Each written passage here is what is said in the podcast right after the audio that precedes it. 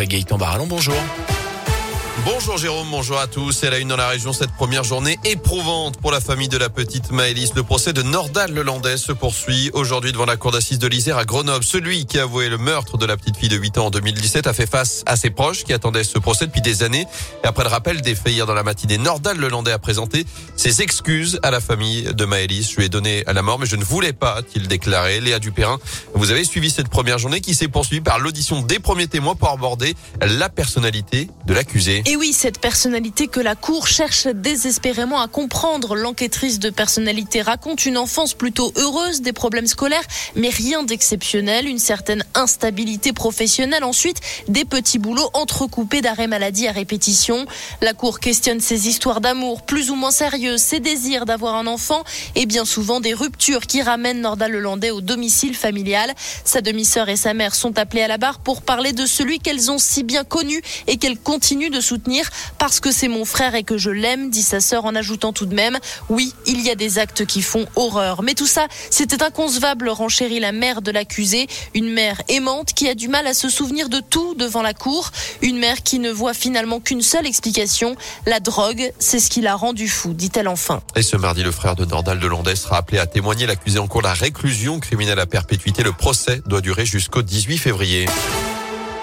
Dans l'actu également, un serial cambrioleur interpellé dans la Loire. Un homme de 42 ans arrêté la semaine dernière à Saint-Chamond. D'après le progrès, cet individu est soupçonné d'avoir fait 26 victimes pour un préjudice estimé à plusieurs dizaines de milliers d'euros. Des cambriolages commis entre juillet et novembre dernier dans des maisons situées à Saint-Prié, à l'Étra, mais aussi à Saint-Chamond, Rive de Gier, Châteauneuf ou encore à Saint-Joseph. À chaque fois, il réussissait à grimper jusqu'au premier étage des habitations pour éviter le déclenchement de l'alarme. Il avait réussi à échapper deux fois aux policiers alors qu'il était sur le point d'être interpellé. Il est finalement sous les verrous des désormais incarcéré à Saint-Quentin-Falavier en Isère, mis en examen pour vol avec effraction. Une information judiciaire est ouverte. Des changements en ce 1er février avec le taux du livret A qui repasse à 1%. C'est une première fois depuis 10 ans. C'est pour faire face à l'inflation. En revanche, les tarifs réglementés de l'électricité vont augmenter de 4% maximum. Hausse également des tarifs des péages, plus 2% en moyenne.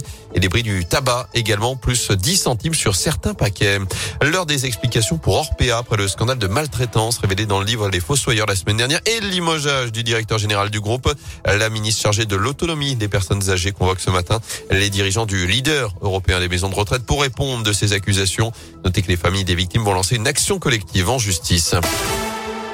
En foot, c'est désormais terminé. Le mercato d'hiver a fermé ses portes hier soir avec deux nouvelles recrues finalement à la SS. Comme annoncé hier, les Verts ont officialisé l'arrivée d'Enzo Crivelli à la pointe de l'attaque. L'ancien Bordelais, âgé aujourd'hui de 26 ans, est prêté avec option d'achat par le club turc de Bassak Sehir. Enfin, les Stéphanois ont aussi recruté un latéral droit, Falaï Sako, 26 ans également. Il vient de disputer la Coupe d'Afrique des Nations avec le Mali. Il est prêté sans option d'achat par le club portugais du Vitoria Guimarães. Reste à savoir s'ils seront prêts pour la réception de Montpellier samedi à 17h en Ligue 1. Enfin, Paris éliminé de la Coupe de France le PSG sorti au tir au but hier soir par Nice en huitième de finale. Alors que le tirage au sort des quarts de finale a été effectué, on retrouvera un duel des petits poussets Bergerac, tombeur de la SS avant-hier, recevra Versailles deux équipes de National 2 et on suivra évidemment les Stéphanois de Bergerac, Antoine Letiévan et Samir Bakir pour cette affiche qui aura lieu en milieu de semaine prochaine.